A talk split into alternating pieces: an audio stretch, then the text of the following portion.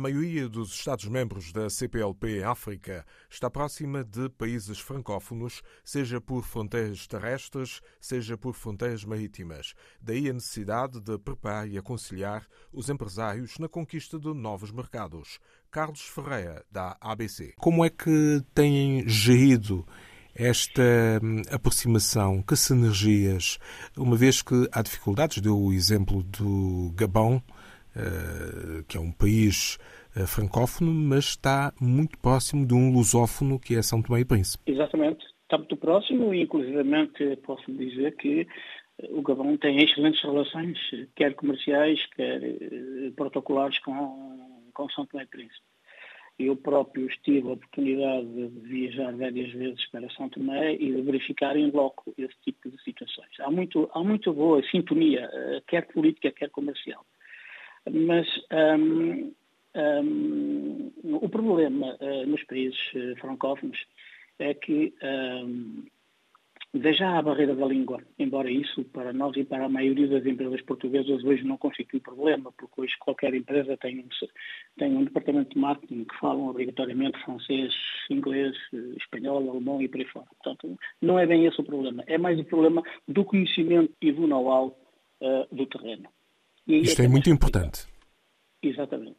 E não tendo esse conhecimento do know-how e esse conhecimento do terreno, obviamente as empresas portuguesas, e algumas, verdade seja dita, que tiveram algumas más experiências na África dos Palopes, ou, da CPLP, como queira, eh, obviamente iriam com alguma reticência entrar eh, eh, em países onde não há representatividade portuguesa, onde não conhecem sequer qual é a moeda que lá se pratica, qual é o regime fiscal, qual é o regime jurídico para a criação de joint ventures, por exemplo, etc, etc.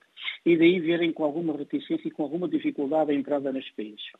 Precisamente porque se num país, eu dou o caso de Angola, Moçambique, entre outros, não quero aqui especificar eh, eh, nenhum destes, mas no caso destes países, se algumas empresas tiveram muito mais experiências e certamente alguns empresários que nos estão a ouvir sabem perfeitamente que tiveram muita mais experiências e com algumas frustrações comerciais e negociais pelo meio, uh, obviamente vêm com muito mais uh, desconfiança a entrada em países onde não falam nem sequer a língua e não conhecem o terreno, não conhecem uh, como é que, por exemplo, em termos de concursos públicos, como é que podem interagir, em termos a quem é que são dirigir, como é que onde fazer, etc, etc. E a ABSC proporciona precisamente este trabalho. A ABC proporciona este aproximar. A ABC acompanha as empresas portuguesas neste terreno, precisamente porque temos um levantamento exaustivo de dados, quer em termos de micros como de macroeconomia, do como se passa nestes países, para poder ajudar estes empresários e alguns já têm entrado uh, com a ajuda da ABC e com algum sucesso, quer instalar-se individualmente criando empresas sucursais em algum destes países, quer com uh, cooperações em termos de joint ventures.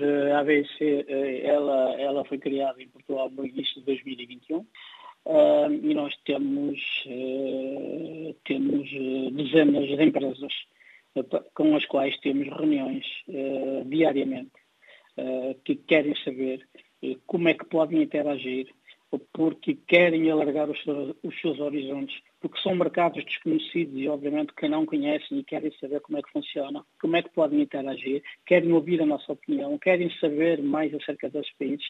Mas temos dezenas e dezenas de empresas interessadas nesses países e a querer entrar, algumas já com contratos firmados e, e outros sem negociação, obviamente, porque nós não só fazemos a introspeção do mercado para estas empresas, como acompanhamos a empresa em todo o seu capítulo eh, organizativo de instalação de A a Z, quer por moto próprio, quer por moto de, de, associação com empresas locais que nós aconselhamos, obviamente. Carlos Ferreira, gestor e sócio da ABC.